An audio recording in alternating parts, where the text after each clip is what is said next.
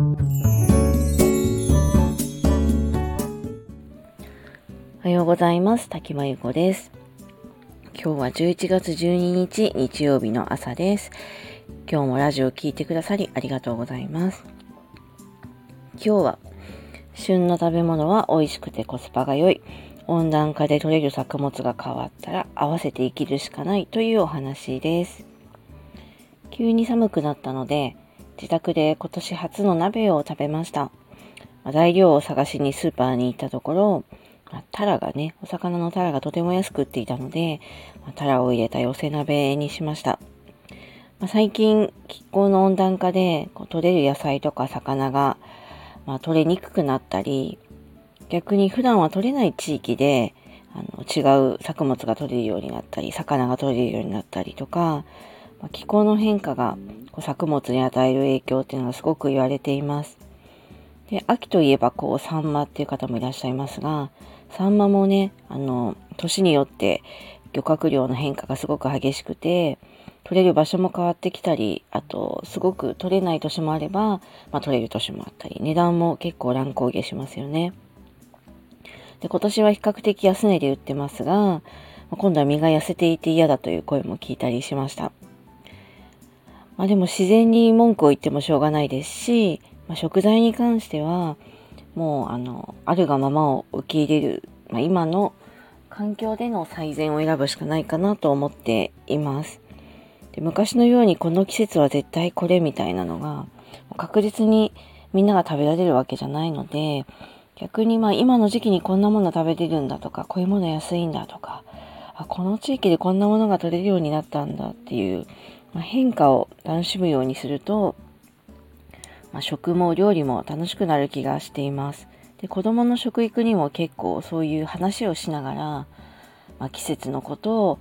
この場所でこれが取れるようになったこととか、まあ、そうやって結構子供の勉強にもなるんじゃないかなと思ったりしています。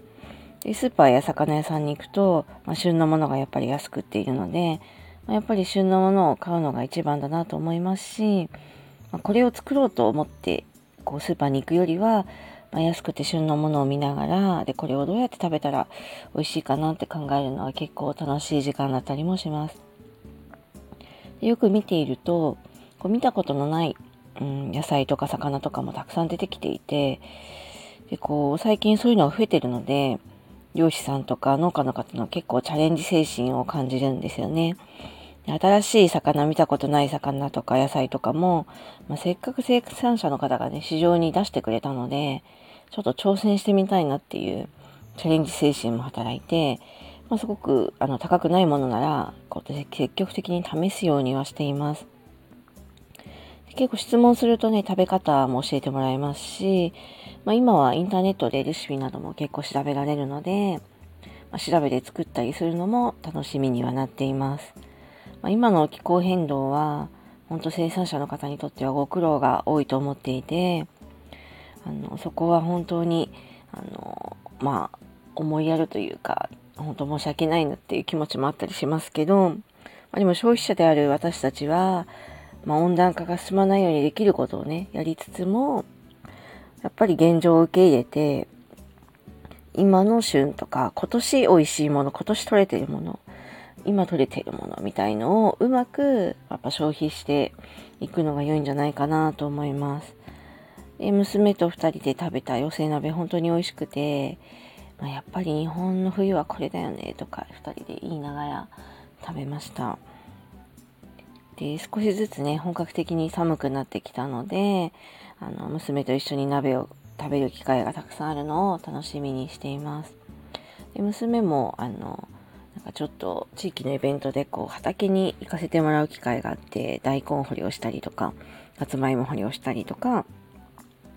そうやってこ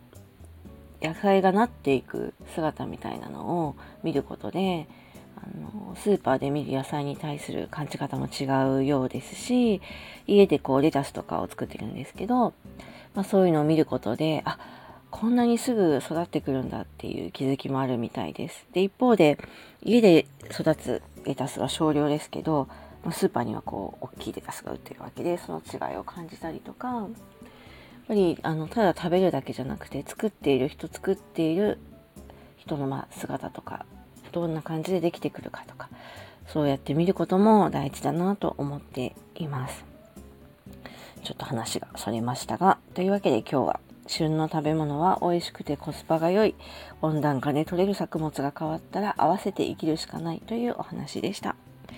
えこの辺りノートの方に考察を詳しく書いていますのでよかったら読んでください。それではこの辺りで失礼します。滝真由子でした。今日も聞いてくださりありがとうございました。